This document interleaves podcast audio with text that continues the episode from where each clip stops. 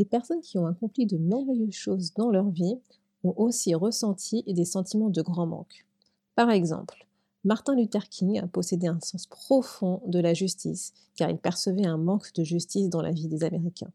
C'est pour cela que c'est devenu son combat et qu'il est devenu l'homme que nous connaissons aujourd'hui.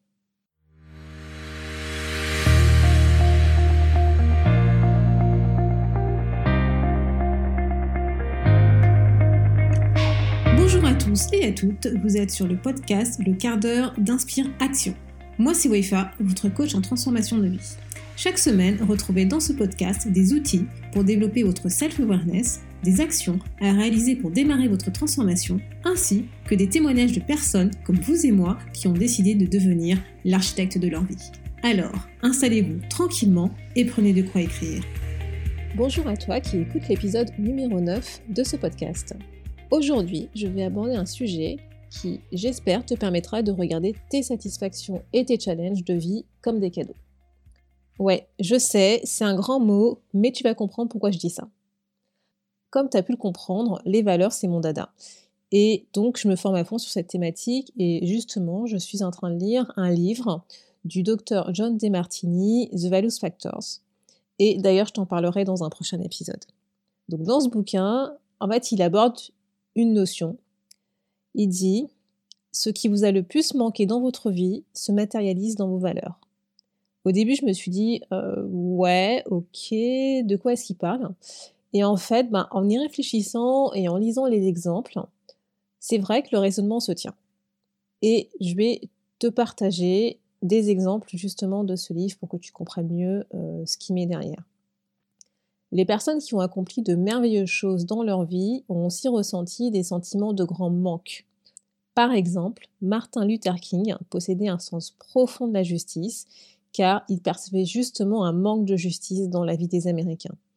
Et c'est ce qui fait que c'en est devenu son combat et qu'il est devenu l'homme que nous connaissons aujourd'hui. Et c'est vrai, quand j'y pense, ben en effet, quand on perçoit un grand manque de, un grand manque de justice dans un certain contexte, bah, on a tendance à définir la justice comme étant une valeur importante, avec une certaine intensité d'engagement, parce que justement, on veut rétablir ce manque de justice que, l'on perçoit. Et je vais te donner un autre exemple qui a été cité dans le bouquin, c'était celui d'Albert Einstein, qui a priori avait un sentiment profond de son ignorance, alors qu'on sait que voilà que c'est euh, une des grandes figures intellectuelles euh, de notre temps. Et ben, justement, il a transformé ce manque en une force et il a utilisé cette volonté d'atteindre la connaissance, de développer sa connaissance et c'est justement grâce à ça qu'il a pu faire les découvertes qu'il a faites. Et si je cite ces grands noms, bah, c'est pour te montrer que même des personnes inspirantes et qui ont changé une partie de l'histoire, bah, elles aussi, elles ont fait face à des challenges. C'est d'ailleurs pour ça que on dit souvent que notre histoire personnelle est notre meilleur, est notre meilleur allié. Plus généralement, en fait, bah, nous souhaitons combler un manque. C'est quelque chose en fait qu'on voulait avoir, qu'on voulait obtenir. C'est euh, une situation qu'on a perçue comme étant challengeante pour nous et qui s'est transformée en une force, qu'on a transformé ce challenge en une valeur. Même si la situation n'était pas forcément challengeante, du point de vue de l'extérieur. L'important, c'est que pour nous, ça l'était et que on a fait un, autre combat. Et donc, si tu réfléchis bien, ton principal manque aujourd'hui dans ta vie est la source de ton inspiration. C'est ce qui va te motiver pour changer la situation dans laquelle tu, te trouves, parce que justement, tu veux combler ce manque. Et, euh, j'ai eu une question euh, récemment euh, d'une personne qui me disait, mais comment ça se fait que bah, les valeurs nos valeurs évoluent avec le temps, eh ben, c'est parce que nos challenges, nos manques évoluent avec le temps. Quand on était enfant, on avait certaines, certains besoins, certains challenges à surmonter, certains manques. Dans l'adolescence, ces, manques, ces, ces challenges, ces besoins ont évolué. Aujourd'hui, à l'âge adulte, avec les expériences qu'on vit au quotidien, ben, c'est la même chose, ça évolue. Et réfléchis. Qu'est-ce qui fait que tu as sélectionné ces dix valeurs? Quels sont les événements que tu as vécus et qui ont fait que ces valeurs sont devenues importantes pour toi. Si tu y réfléchis bien, peut-être que derrière, tu vas y trouver, tu vas identifier un challenge, un manque que tu as perçu tellement fort que tu t'es dit que c'était pas possible pour toi. Et ce manque, ce challenge s'est converti en une valeur qui est devenue importante, indispensable, indispensable pour toi aujourd'hui. Donc, par exemple, pour moi, quand j'ai lu cet exemple avec Martin Luther King, ça a fait tilt dans ma tête, surtout en ce moment euh, avec ce qui se passe aux États-Unis. En fait, l'équité, ça fait partie de mon système de valeurs. Et dès que je me retrouve face à des situations où j'ai l'impression que cette valeur n'est pas respectée, mon corps, en fait, il se, il se redresse, mais vraiment comme un animal qui va attaquer, quoi. Je rigole pas, hein, même quand, même si ça se voit pas, même si euh, physiquement euh, les gens le voient pas, j'ai envie de hurler à l'injustice totale d'une situation. Et même, tu vois, là, quand je t'en parle en ce moment, je, sens justement euh, mon corps qui est en train vraiment de, qui, est en train de, bouillir en moi quand je, je repense à des situations que je considère comme étant injustes, comme, comme, étant non comme étant non équitables. Et en fait, pendant plusieurs années, j'ai considéré avoir personnellement manqué justement de cette justice, de cette équité, que ce soit dans ma vie de tous les jours, la manière du fait, de la manière dont j'ai pu être traitée du fait de ma couleur de peau, du fait que j'habitais dans un quartier de banlieue quand j'étais plus jeune, du fait que j'étais une femme. Et je me souviens même d'un jour quand, euh, quand j'étais plus jeune, quand j'étais à l'école, c'était au moment des, euh, orientations, euh, des choix post-bac où en fait en gros un de nos professeurs nous expliquait que bah, on n'était pas vraiment égaux face à, l'apprentissage, à l'éducation par rapport à notre cerveau et qu'il y avait voilà des cerveaux qui étaient faits pour faire plus ou moins des grandes études scientifiques, d'autres cerveaux qui étaient faits pour faire plutôt des études techniques et, et voilà en gros c'était un peu son, son point de vue. Et je me souviens qu'avec une amie, moi, on n'était pas du tout d'accord avec cette affirmation parce que inconsciemment, indirectement, ça voulait dire que les gens n'étaient pas égaux face à l'éducation et l'apprentissage.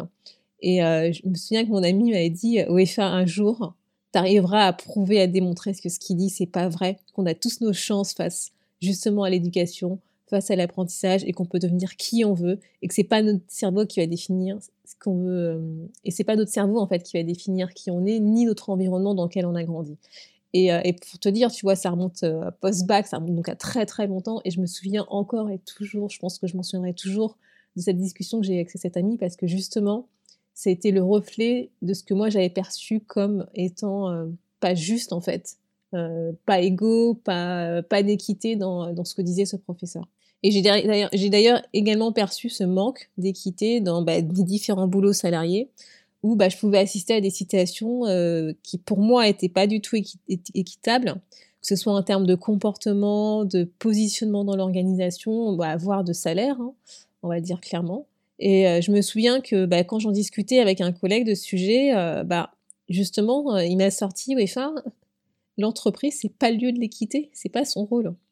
Et tout, tout d'un coup, en fait, j'ai pris conscience que cette valeur était extrêmement importante pour moi et que c'est pour ça en fait que euh, bah, inconsciemment j'essayais de me battre contre euh, les situations que je percevais euh, comme étant injustes dans le monde de la société.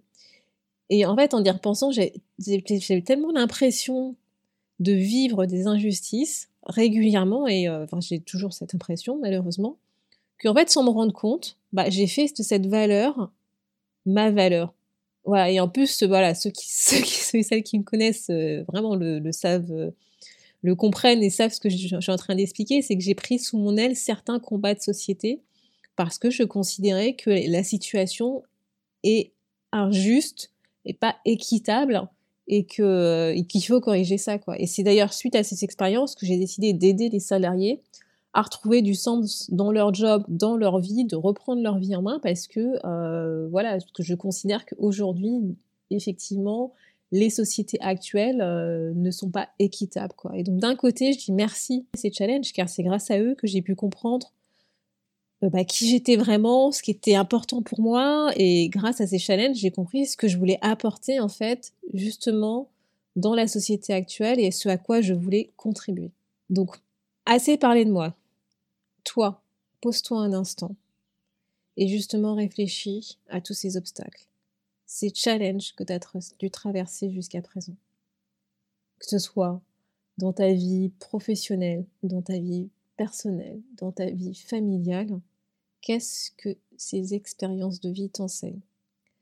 Est-ce que justement, c'est pas dans ces moments-là que tu as exprimé le plus ce en quoi tu croyais vraiment, ce en quoi tu voulais te battre dans, la vie c'est pas pendant ces moments-là que tu t'es dit, euh, t'en as ras-le-bol de subir, que tu ne veux plus subir, que tu peux être acteur et que tu veux changer la situation. C'est tous ces manques que tu as ressentis, tous ces challenges que tu as dû surmonter. Bah, tout ça, ils sont là pour te rappeler qui tu es, ce en quoi tu crois, ce pourquoi tu peux exister, vivre et te battre aujourd'hui dans la vie. Et notre vie évolue, elle change, elle se métamorphose régulièrement. Et au fur et à mesure justement de ces expériences de vie, bah, nos manques et nos challenges se métamorphosent également, puisqu'on arrive justement à les combler, à les surmonter. Et donc, au fur et à mesure, ces manques, ces, challenges évoluent au fur et à mesure de ces expériences. Lors d'un coaching de groupe, une, une participante m'a posé la question suivante. Qu'est-ce qui se passe une fois qu'on a comblé à 100% de valeur? Est-ce que c'est fini? En quelque sorte, oui, parce que tu as comblé à, 100% cette valeur, elle est en phase avec toi, tu es, en harmonie, c'est parfait. Mais pour combien de temps? Voilà, la vie, c'est une transformation perpétuelle, et donc cette valeur, elle va être comblée à 100%.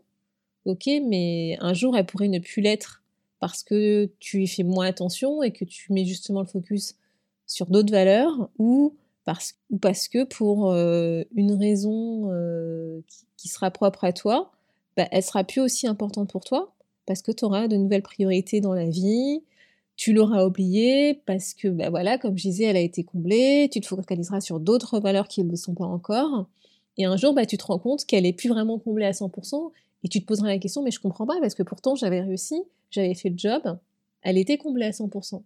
Et eh ben en fait, non, c'est un, perpétuel, euh, c'est un travail perpétuel en fait. Euh, c'est notre vie change, nos priorités de vie changent. Quand on était enfant, on avait certaines priorités.